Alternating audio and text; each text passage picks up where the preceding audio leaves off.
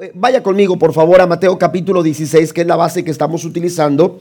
Yo les dije que esta semana iba a terminar, pero nos vamos a quedar solamente con el segundo, con el segundo eh, punto en esta tarde y, la, y, el próximo martes eh, estaremos concluyendo esta temática de quién es Jesús. Pero mire, vamos a Mateo capítulo 16, versículo 13. Dice, viniendo Jesús a la región de Cesarea de Filipo, preguntó a sus discípulos diciendo, ¿quién dicen los hombres que es el Hijo del Hombre? Amén. Responder a esta pregunta eh, simple y llanamente, hermanos, puede llevarnos a nosotros a, caer en el error de muchas personas, como lo dice el verso 14. Ellos dijeron, unos piensan o dicen que eres Juan el Bautista, otros Elías y otros Jeremías o algunos de los profetas. Él les dijo entonces, Jesús ya no preguntó sobre la opinión, lo que pensaban otros, sino que les dijo a ellos directamente, ¿y vosotros quién decid que soy yo?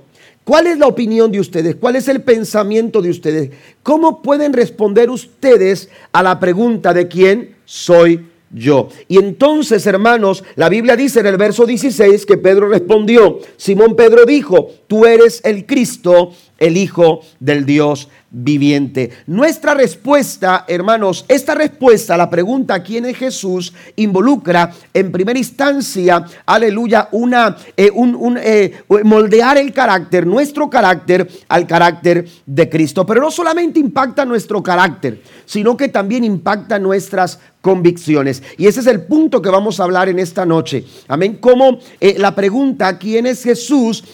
Impacta esa respuesta que nosotros podamos dar esa respuesta que nosotros eh, eh, podamos, podamos expresar, hermanos. Es una respuesta, aleluya, que va a, detallar cuál es el tipo de convicciones que nosotros hemos desarrollado en nuestra, en nuestra vida como cristianos. Nuestras convicciones, hermanos, son muy importantes a la hora de caminar en este camino en este camino eh, de, vida, de vida cristiana. La vida cristiana eh, eh, tiene que ver, aleluya, con una, con una transformación. Ya lo mencionábamos anteriormente cuando hablábamos sobre Romanos capítulo 12. El apóstol Pablo nos dice que no podemos conformarnos a este siglo. No podemos conformarnos a una forma de vida que no va de acuerdo a la voluntad de Dios, que no va de acuerdo al pensamiento de Dios, que no va de acuerdo, aleluya, a los lineamientos que nos da la palabra de Señor, tenemos nosotros que ser transformados, no conformarnos, sino permitir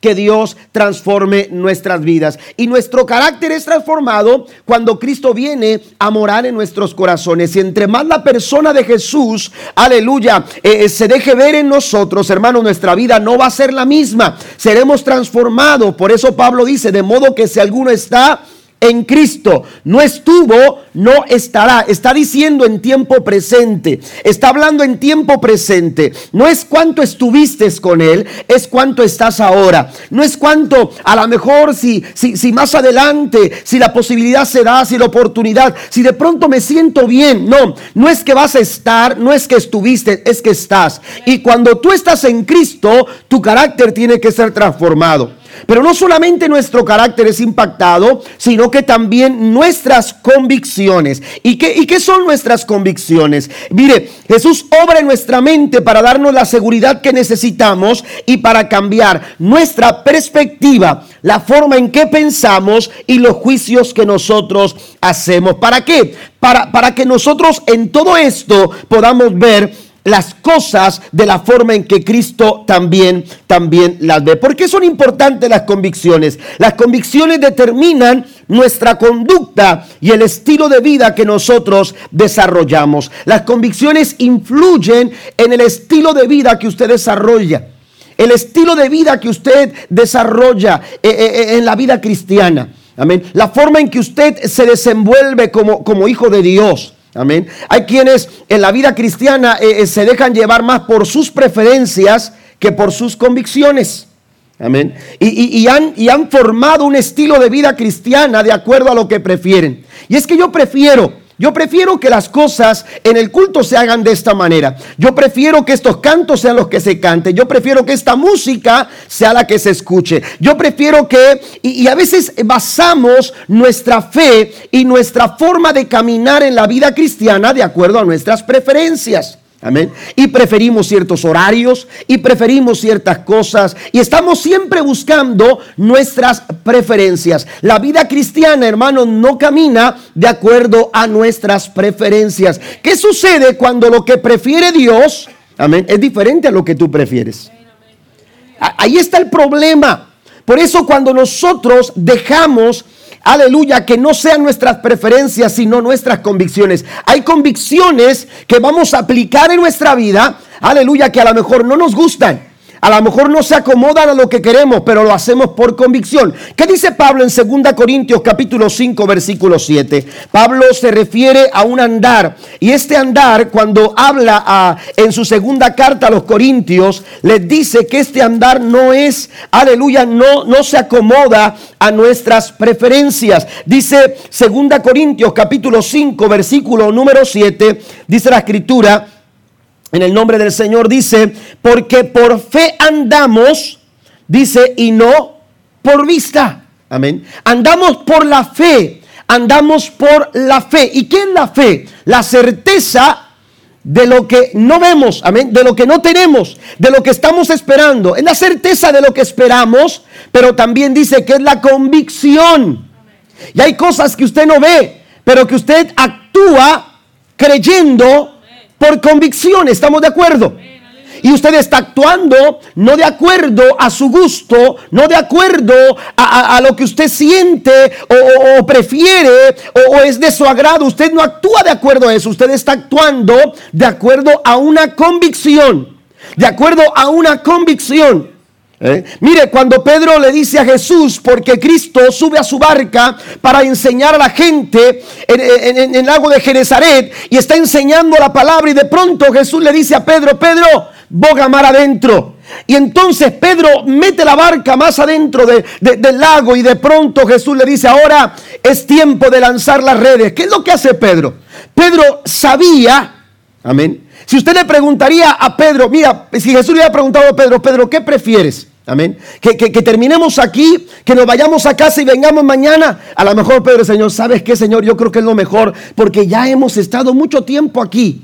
Yo lo que prefiero mejor es ir a descansar a casa. Yo prefería mejor eh, eh, como, eh, desenchufarme un poco de toda esta situación porque estoy muy, muy decepcionado por esta noche porque no hemos pescado absolutamente nada. Sin embargo, Pedro dice algo. Pedro dice, Señor, mira, Señor, toda la noche hemos estado tratando de pescar y no hemos pescado absolutamente nada. Pero ahora lo voy a hacer por tu palabra por convicción, porque tú me lo dices. Hay cosas que tenemos nosotros que hacer, que hay cosas por las cuales nosotros tenemos que movilizarnos, hay cosas en las cuales nosotros tenemos que dar pasos de fe, no por lo que vemos, no por lo que preferimos, no por lo que nos gusta, sino porque por lo que creemos. ¿Estamos de acuerdo? No un aplauso al Señor esta noche. Dios está buscando gente que se atreva a moverse por convicción. Amén. Gente que actúe de acuerdo a sus convicciones. Pero estamos hablando, aleluya, cuando Cristo es una realidad de nuestra vida, nuestras convicciones, hermanos, siempre van a estar alineadas a la voluntad de Dios. Siempre van a estar alineadas a la voluntad de Dios. Eh, eh, eh, el problema es que a veces nosotros queremos hacer nuestra voluntad. Y estamos buscando la voluntad y estamos diciéndole al Señor, Señor, quiero que, que me hagas conocer tu voluntad. Pero a veces estamos desconectados, aleluya, de la fuente, aleluya, que nos hace saber cuál es la voluntad del Señor. Amén. Y, a veces buscamos nuestras preferencias. Y estamos tratando de buscar lo que a nosotros nos gusta. Amén. Y, entonces eh, ahí está el joven diciendo, Señor, eh, eh, ya me quiero casar, ¿con quién, me, ¿con quién me tengo que casar? Y el Señor te dice, ahí está Juanita. Amén. Pero, pero el joven dice, Señor, que Juanita no me gusta. Amén. Me gusta más Panchita. Amén. ¿Me entiende? Pero estamos buscando a veces nuestras preferencias, nuestros gustos, lo, que nosotros queremos. Pero, pero la voluntad de Dios es la, eh, dice la Biblia que es agradable, es buena y es perfecta.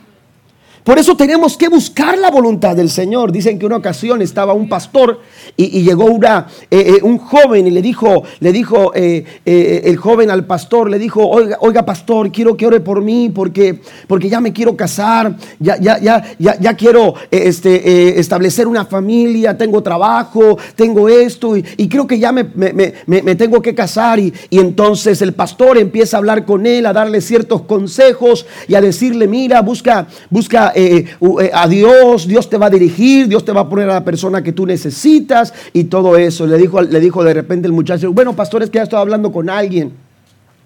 Ah, ya estás hablando con alguien. Digo, sí, ya estoy hablando con alguien. ¿Y, has orado? Sí, ya oré a Dios y he estado orando a Dios. Pero he estado platicando con, con ella. No, no tenemos nada serio, pero, pero estamos platicando, estamos platicando. Eh, y, el pastor le hizo una pregunta. Le dijo, ¿la conozco? Y dijo, bueno, no la conoce porque no viene a la iglesia. Entonces, un foquito. ¿Me entiende? Ya, ya ese es un foquito, ¿verdad? Oye, estás buscando la voluntad de Dios. Amén. Y a veces estamos buscando la voluntad de Dios, pero queremos hacer lo que nosotros queremos, nuestra, eh, eh, queremos buscar lo que a nosotros nos gusta preferimos. Y entonces eh, eh, eh, tú, tú, le dices al Señor, Señor, quiero, quiero que tú me dirijas, pero, pero, pero ya empezaste equivocadamente porque la Biblia dice que no hay relación, no, no, no, no, no hay relación entre las tinieblas y la luz. Amén, no hay yugo, ese es un yugo desigual. Y entonces aquel muchacho oraba a Dios sabiendo que había un yugo desigual ahí. ¿Me entiende? Pero él estaba buscando su preferencia. Oiga, eh, él la visitaba en las tardes eh, eh, y siempre llegaba del trabajo a cierta hora, descansaba un rato, se echaba un baño y entonces, oiga, empezaba a preparar al caballo para poder ir a donde estaba la muchacha y, oiga, y el caballo a la misma hora se iba caminando y, iba él arriba del caballo y llegaba hasta la casa de la muchacha y, entonces este, estaba ahí un tiempo con ella, regresaba y todo muy bien.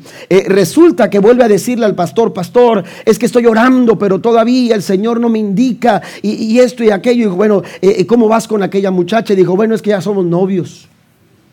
Ya somos, ¿Cómo que ya son novios? Ya, ya entregó su vida a Cristo. Pues todavía no le digo, pero, pero va a ver, Dios se va a encargar de eso. Y, oiga, y entonces le dijo, tienes que hacer un alto y tienes que preguntarle al Señor cuál es la voluntad que Él tiene para tu vida. Y aquel muchacho, hermano, se fue con una, con una convicción en su corazón tan grande. Él llegó a su casa y dijo, al día siguiente, Dios me tiene que indicar si es la voluntad de Dios que me case con ella. Pues resulta que cuando llega el momento, llega el trabajo, llega el momento de arreglarse y alistarse todo, apenas estaba ensillando al caballo, dijo, mira, no le voy a decir al caballo a dónde vaya.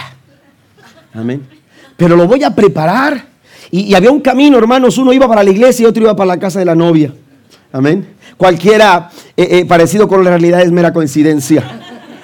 Amén. Y entonces, oiga, eh, estaba ahí y, ensilló el caballo. Y entonces se subió al caballo. Y cuando este, eh, eh, estaba ahí frente a esos dos caminos, él, le dijo al Señor: Señor, a donde vaya el caballo, para donde vaya el caballo, yo sabré que esa es tu voluntad. Oiga, pues de repente el caballo llega ahí. Y de repente el caballo nomás miró así. Y que va el camino y que toma el camino hacia donde estaba la muchacha. Oiga, que él casi brincaba arriba de la silla de ruedas, de la silla del caballo. Amén.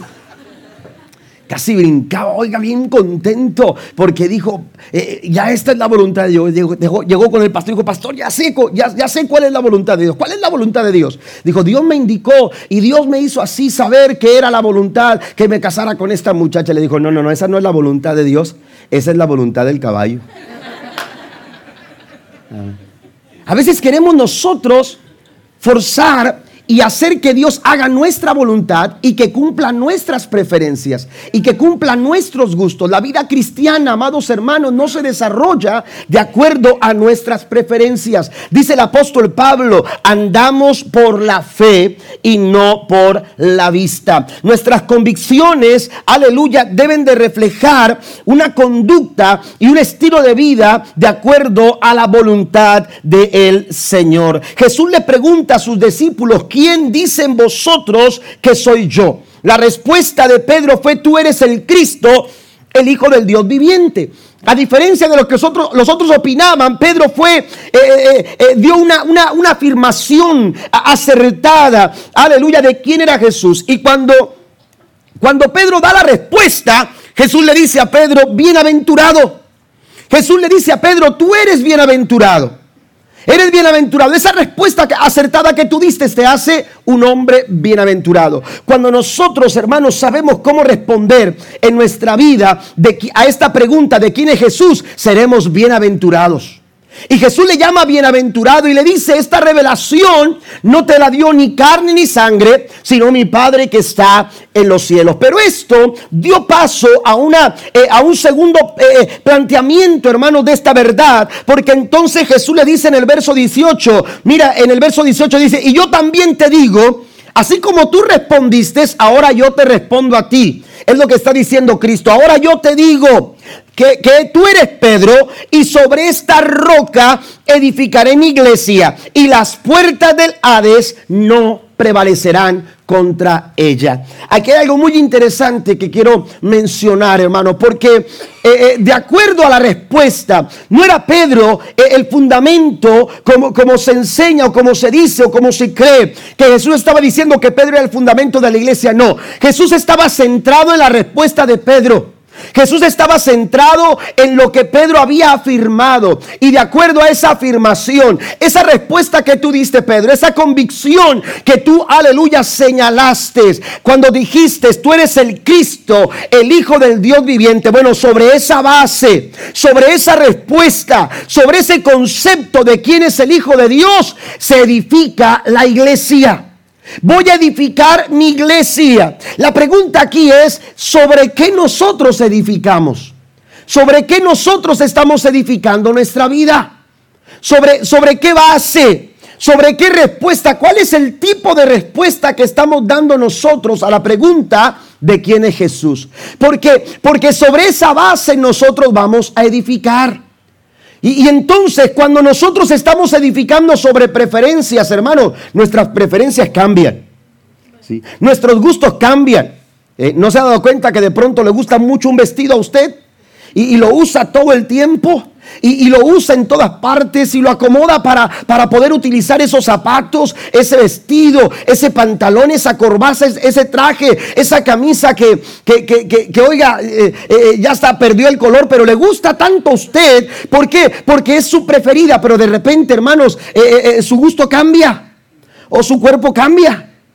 Y, ya por más que quiera el vestido, la camisa o, lo que usted, la, forma en que usted prefiere vestir, hermanos, como que ya no se acomoda a su cuerpo, a su época, a, la etapa de la vida en que usted está. Y de pronto, hermanos, usted cambia su forma de vestir. Y, y, eso es válido. ¿Por qué? Porque son gustos, porque son preferencias. Pero Cristo quería edificar una iglesia. Cristo quería edificar, aleluya, un lugar sólido. Cristo quería edificar, aleluya, un edificio permanente, un edificio que no se estremeciera, un edificio que no se viniera abajo. ¿Cómo es posible edificar un edificio con esta característica? Características sobre las preferencias de alguien, sobre el gusto de alguien. Hermanos, ese edificio se viene abajo en cualquier momento, pero gracias a que la base donde está edificada la iglesia no son las preferencias de Pedro, no son los gustos de ningún apóstol, no son sus gustos ni mis gustos. La base donde está edificada la iglesia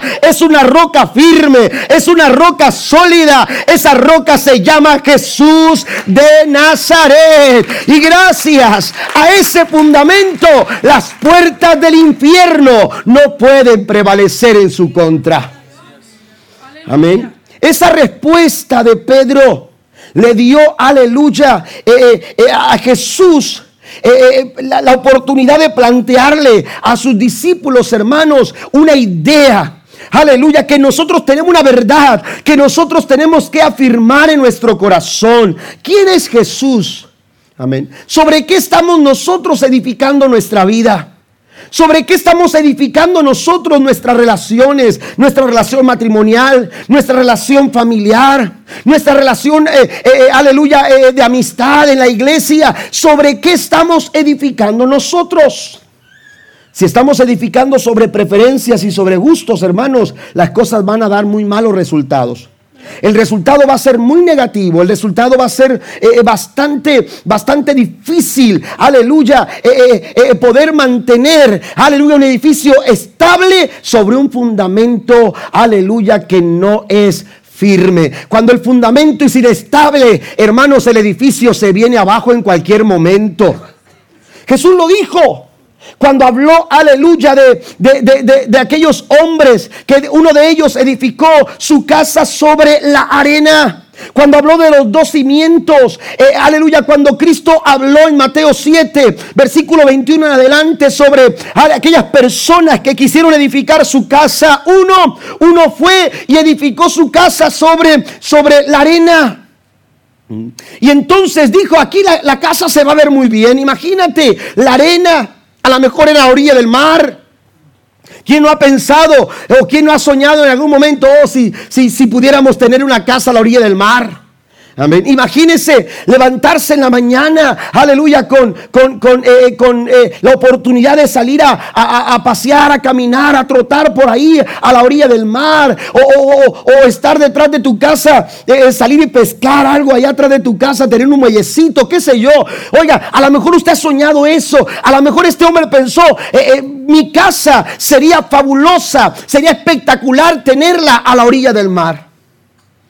Se dejó llevar por una preferencia. Se dejó llevar por un gusto. Sin embargo, dice Jesús, cuando vinieron los vientos, los ríos, cuando vinieron los, los embates de, la, eh, de las circunstancias y de las situaciones, aquella casa se vino abajo. Amén. Pero qué decir de aquel hombre que cuando escucha la palabra y la obedece, lo voy a comparar con un hombre que es prudente con un hombre que es sabio y que cuando decide edificar su casa, edifica su casa no sobre un fundamento inestable, no lo hace ligeramente, sino que dice aquel hombre, cuando dijo voy a edificar mi casa, pensó un lugar seguro para su familia, un lugar estable donde vivir, un lugar que le dé seguridad y tranquilidad y paz a su, a su hogar. Y ese lugar tiene que estar bien pensado, tiene que tener buen fundamento y entonces dice que empezó a ahondar Así lo dice la Reina Valera del 60. Empezó a buscar un lugar sólido donde poder comenzar la edificación de su casa y poner un buen fundamento. Y cuando hay un buen fundamento, vienen ríos, vienen tempestades, vienen dificultades, vienen adversidades, pero gracias a que la casa está edificada sobre un buen fundamento, la casa se mantendrá firme. ¿Cuántos alaban a Dios por ello? Necesitamos nosotros entonces, hermanos, eh, preguntarnos sobre qué estamos nosotros edificando. La respuesta a nuestras convicciones, eh, la respuesta a quién es Jesús, arrojará el tipo de convicciones que nosotros tenemos. El tipo de convicciones que nosotros tenemos y, con las cuales enfrentamos las circunstancias de, la vida. Hay algunas cosas que yo quiero mencionar tomando el ejemplo de los jóvenes hebreos. Los jóvenes hebreos, aleluya, enfrentaron una situación donde sus convicciones tuvieron, aleluya, que, que, tomar lugar. Aleluya. Y hay, algunas convicciones que, que, se presentan en este ejemplo de Daniel capítulo 3. Vaya conmigo, por favor, a Daniel en el capítulo número 3. Trataré solamente de de, comentar, eh, eh, porque tengo seis cosas que quiero mencionarles acerca del desarrollo de convicciones en la vida de estos muchachos. Los jóvenes hebreos, Daniel capítulo 3, quiero que vayamos al versículo número, número 20 eh, en adelante. Bueno, vamos a leer del versículo número 13 en adelante. Dice, entonces Nabucodonosor dijo con ira, y con enojo que trajesen a Sadrach, Mesach y Abednego. Al instante, dice, fueron traídos estos varones delante del rey. Habló Nabucodonosor y les dijo, es verdad, Sadrach, Mesach y Abednego, que vosotros no honráis a mi Dios, ni adoráis la estatua de oro que he levantado. Verso 15, ahora pues, ¿Estáis dispuestos para que al oír el son de la bocina, de la flauta, del tamboril, del arpa, del salterio, de la zampolla y de todo instrumento de música, os postréis y adoraréis la estatua que he hecho? Porque si no la adoraréis, en la misma hora seréis echados en medio de un horno de fuego ardiendo. ¿Y qué Dios? será aquel que os libre de mis manos. Amén. ¿Qué Dios será aquel que os libre de mis manos. La vida constantemente nos presenta desafíos. Constantemente estamos enfrentando situaciones, hermanos, que están, que están demandando, aleluya, eh, eh, el desarrollo de convicciones, de presentar nuestras convicciones, de presentar, aleluya, cuál es nuestra postura y cuál es, cuál es nuestra convicción. En este caso, los jóvenes hebreos enfrentaron una situación similar a la que quizás usted y yo eh, enfrentamos día, día a día. Embargo, aleluya, ellos pudieron presentar eh, un, tipo de convicciones que los pudo llevar, aleluya, a, salir adelante y poder alcanzar la victoria en medio de la dificultad. En primera instancia, eh, las convicciones, hermanos, de estos jóvenes hebreos señalaban en primera instancia que Dios estaba sobre todo en sus vidas. Las convicciones señalan aleluya, eh, eh, eh, sobre, sobre, sobre el tipo de Dios sobre, sobre, sobre el cual nosotros, en el cual nosotros hemos creído, en el cual nosotros estamos confiados. Y para estos muchachos, hermanos, sus convicciones apuntaban a la pregunta de Nabucodonosor, ¿qué Dios nos va a librar de mi mano? Ellos dijeron un Dios que está sobre todo en nuestras vidas. La pregunta es, ¿nuestras convicciones señalan lo mismo? Nuestras convicciones señalan a un Dios. La pregunta de, Jesús a sus discípulos, ¿ustedes quién dicen que es Jesús? Bueno, ¿qué es lo que dicen nuestras convicciones? Tus convicciones están diciendo que, tu Dios está sobre todo en tu vida. Está sobre todo en tu vida. Nabucodonosor les, les, planteó la situación, un momento muy complicado. Amén. les dijo, miren, esta situación es bastante difícil, pero les voy a dar una segunda oportunidad. Fíjese, la diferencia entre creencias y convicciones es, algo bien interesante porque eh, alguien dijo que las creencias, lo, que creemos, eh, e, es un buen tema para, para discutir, pero las convicciones no se prestan a la discusión. Las convicciones no se discuten. Las convicciones no se discuten, tú no tienes que discutir. Esto es lo que estaba, lo que estaba señalando Nabucodonosor. Nabucodonosor quería que, estos muchachos entraran en esa discusión, en ese debate. Amén. Pero ellos dijeron, mira, no es necesario que te respondamos. Nuestras convicciones no están, no están en oferta. Nuestras convicciones, nuestras convicciones no son negociables. Nuestras convicciones están firmes. Porque el Dios al cual nosotros servimos es un Dios que está sobre todo en nuestras vidas. Está sobre todo en nuestras, en nuestras vidas. No tenemos por qué discutir este asunto. Amén. Nuestras prioridades, nuestras motivaciones, nuestra perspectiva de vida, nuestro, nuestro modelo de vida, nuestras, eh, los pasos que damos, las decisiones que tomamos, todo está de acuerdo a lo que Dios dice, a lo que Dios señala, y nada está por encima de eso. No hay otra autoridad, no hay otra manera de someternos a, otra autoridad, nada de eso. Nuestra vida depende totalmente y confiadamente en las manos del Señor. Por eso la, la respuesta fue esta, no tenemos por qué responderte a esto. La respuesta, amados hermanos, fue muy clara usted no tiene por qué justificar ah, eh, eh, su, conducta eh, cristiana. Porque usted eh, no dice eh, las palabras que otros dicen, porque usted eh, no, no vive la forma en que otros viven, porque usted no actúa o responde o reacciona como otras personas reaccionan ante una situación similar a la que usted está viviendo. Usted no tiene por qué justificar, aleluya, que usted venga a la iglesia, porque de pronto alguien le dice, oye, vas a la iglesia todo el tiempo. Usted no tiene que por qué justificar, porque usted está viniendo a la casa del Señor. ¿Por qué? Porque usted no viene por preferencia. Usted no viene por un gusto, aleluya, eh, eh, meramente un gusto, aunque es un placer estar en la casa de Dios. Sin embargo, esto no es por preferencia ni por gusto. No estamos aquí porque no tengamos nada que hacer en casa. Estamos aquí porque hay una convicción en nuestro corazón. Aleluya. Eh, estamos aquí porque sabemos, aleluya, que es el lugar donde Dios quiere que estemos ahora. A esta hora, en este momento, es el lugar donde Dios quiere que estemos, en la casa del Señor.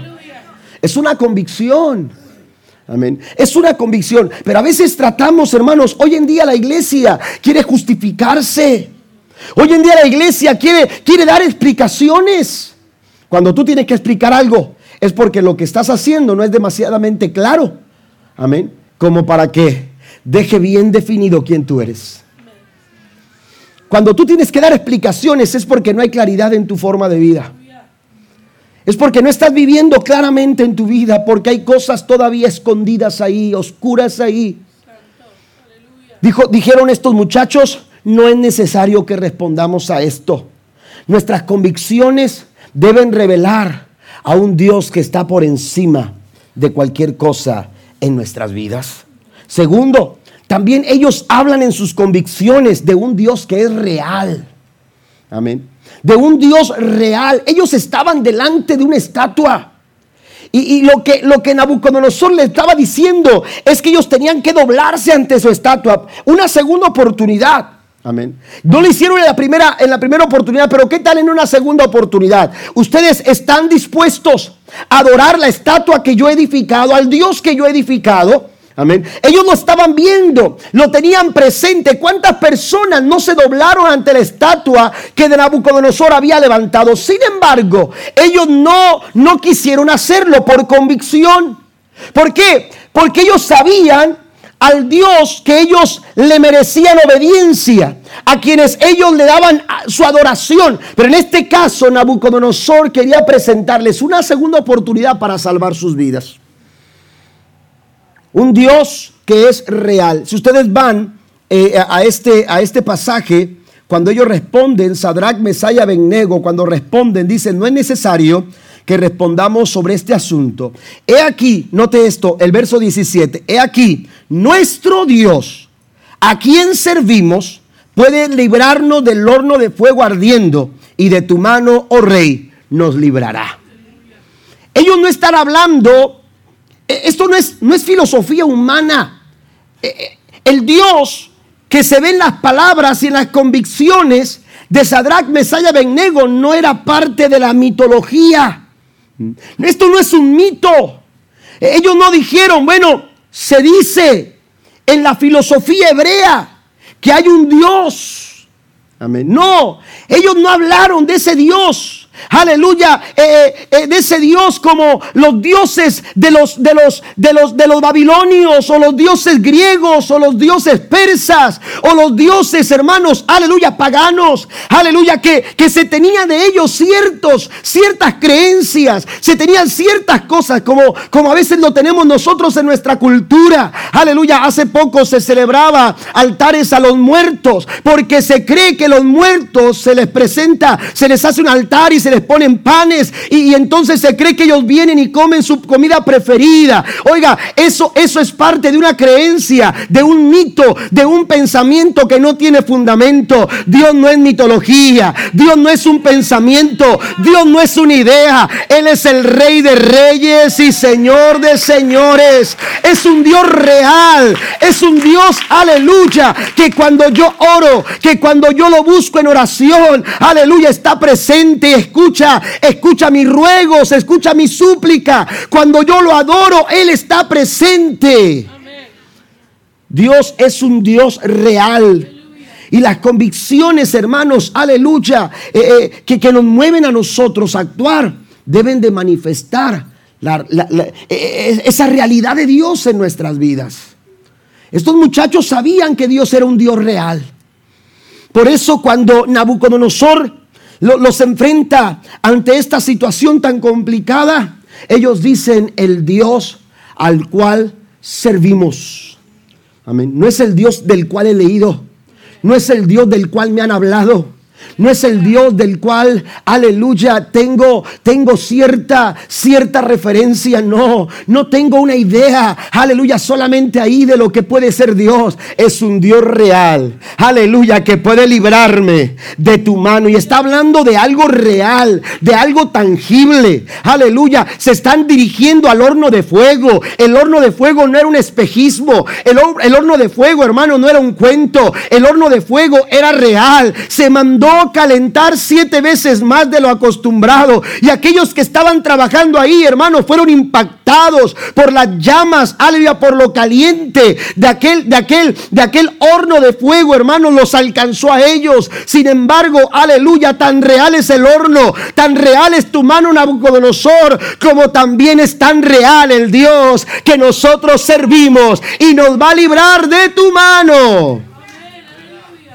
La realidad de tu problema Hermanos, aleluya, solamente puede ser, aleluya, puede, puede ser una referencia de lo tan real que es Dios. De lo tan real, mire, tan real ha sido la enfermedad como tan real ha sido el Dios que te puede sanar. Tan real fue tu pecado como el Dios que fue tan real que vino a morir en la cruz del Calvario. Entregó su vida por nosotros y gracias a Él hoy usted y yo gozamos de salvación y de vida eterna. Dios es real. Dios es real. Aleluya. Y no lo digo porque lo he leído, lo he visto. Lo he visto actuar en mi vida, lo he visto actuar. Yo escuché a los médicos que me dijeron, aleluya, háblele a sus hermanos, busque a sus, a sus familiares porque su mamá, su mamá va a morir.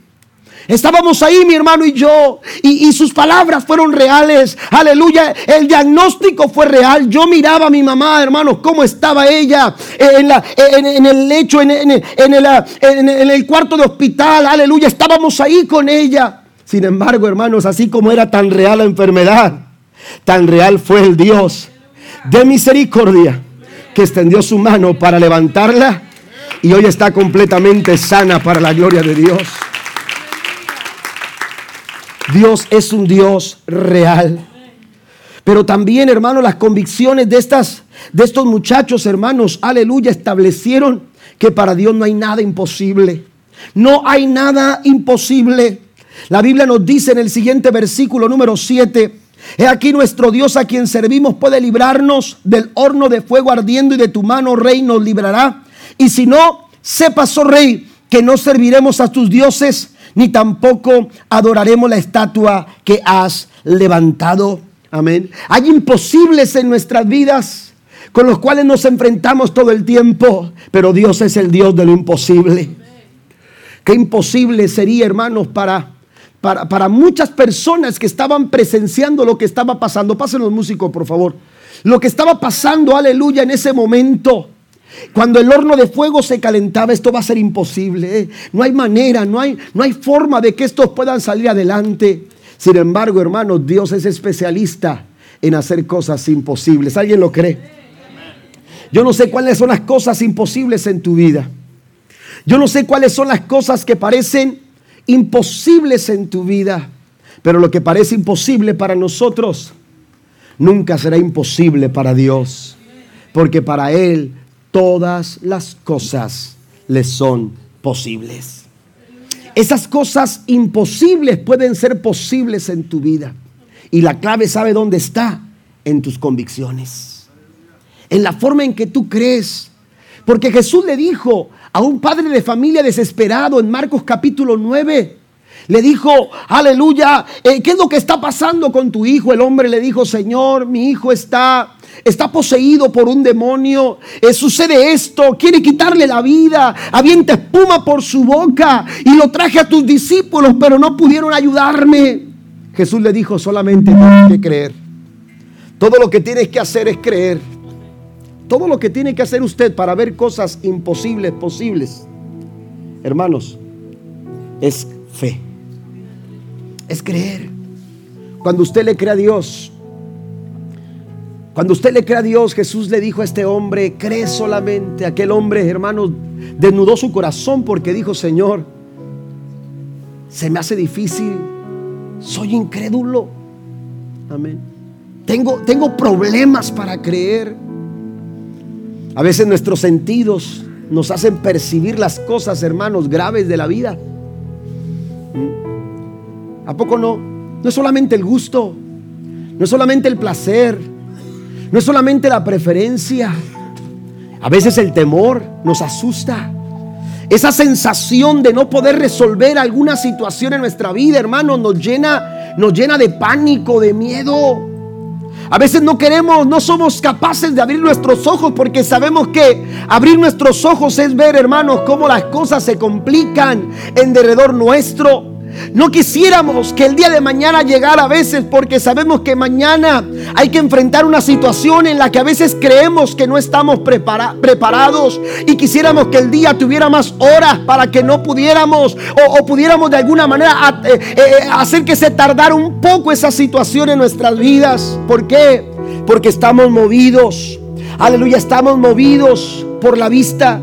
Estamos movidos por lo que oímos. Estamos movidos, nos, dejamos influenciar por, por esas sensaciones, por esos sentidos que perciben el peligro, que perciben, aleluya, las amenazas, que perciben los vientos difíciles que se levantan contra nosotros. Pero ¿sabe cuál es la respuesta de Cristo? La respuesta de Cristo es la convicción. Y cuando tú tienes una convicción en tu corazón, aun cuando, cuando tu vista te diga, aleluya, lo contrario. La convicción, cuando tú desarrollas esta clase de convicción, esta convicción te va a decir lo que para mí es imposible, lo que yo veo imposible, lo que yo siento imposible, lo que yo escucho imposible, lo que yo toco imposible, es posible cuando yo le creo al Dios de lo imposible.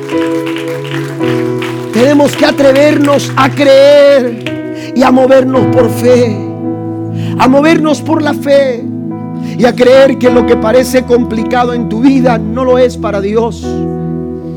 Ahí estaba el horno de fuego. Se calentó siete veces más. Sin embargo, ellos sabían por convicción que ellos estaban seguros en las manos del Señor. Menciono las siguientes cosas rápidamente.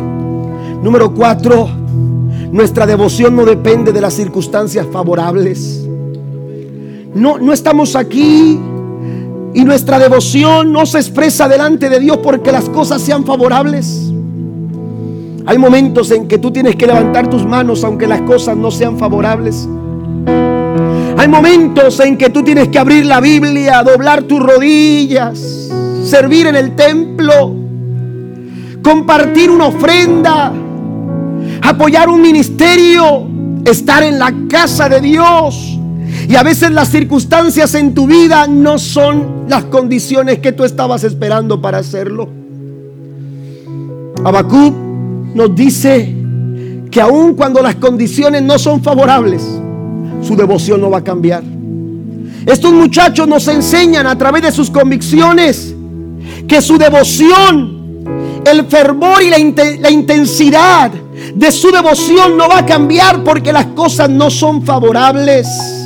Las convicciones, hermanos, de estos muchachos les hacen ver que aun cuando las cosas no son favorables, la intensidad de su búsqueda y de su adoración no va a cambiar. Yo no bajaré mis manos porque hay problemas. Yo no, yo no, aleluya, dejaré de cantar porque hay circunstancias adversas. Yo no dejaré de leer la Biblia, ni de orar, ni de buscar al Señor. A veces la pregunta de por qué pasan cosas malas a personas buenas.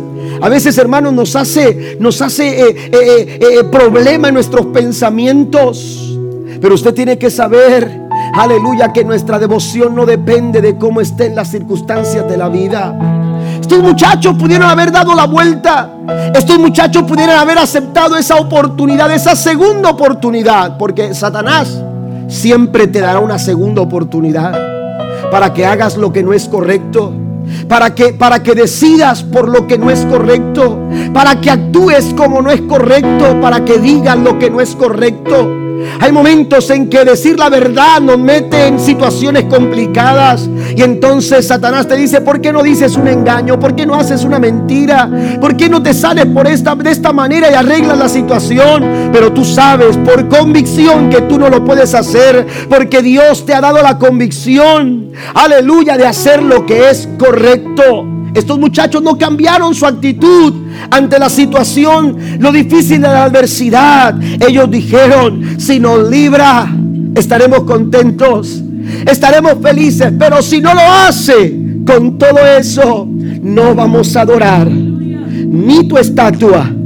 No vamos a levantar tus ídolos. No vamos a adorar tus ídolos. No vamos a adorar a tus dioses. No lo vamos a hacer. Porque nuestra devoción, nuestra devoción solamente le pertenece al Señor de los cielos. Aunque la higuera no florezca, dijo Abacú, ni en las vides haya frutos aunque en los corrales ya no haya, aleluya, animales se vayan acabando, eh, aunque ya no haya fruto en los campos, decía Habacuc, con todo yo me alegraré en el Dios de mi salvación. Póngase de pie conmigo, por favor. Número 5.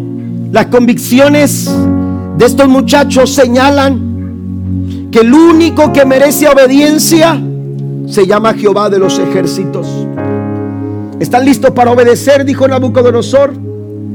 Porque los músicos están listos. Ya están listos los trompetistas. Están listos los tamboristas. Están listos los que tienen los instrumentos de cuerda. Están listos. Ustedes están listos para obedecer, le dijo Nabucodonosor, al sonido de la música. Ustedes tienen que adorar mi estatua. Y ellos dijeron, no lo vamos a hacer. Porque al único Dios que obedecemos, al único Dios que merece nuestra obediencia es Jehová de los ejércitos. A los discípulos los metieron a la cárcel porque predicaban y trastornaban la ciudad con el mensaje de Jesús. Y la Biblia dice que los metieron a la cárcel y les dijeron, están aquí porque están trastornando la ciudad. Pero los vamos a dejar libres. Pero puntualmente les dijeron esto, no queremos que vuelvan a hablar acerca de Jesús. Y la Biblia dice que quedaron libres. ¿Y sabe qué sucedió? Cuando salieron libres, se fueron a la ciudad y empezaron a predicar nuevamente de Jesús. Y entonces les dijeron, no les habíamos dicho que no lo hicieran. La respuesta de ellos fue una convicción en su corazón. No lo hacemos por preferencia, no lo hacemos por gusto, a lo mejor ni siquiera lo hacemos por placer, lo estamos haciendo por una convicción en nuestro corazón. Díganos ustedes, es menester obedecer a los hombres antes que a Dios. No podemos obedecer a los hombres antes que a Dios, porque quien es merecedor de nuestra obediencia es nuestro Dios, Jehová de los ejércitos. Y por último, hermanos, Sadrach, Mesach y Abednego.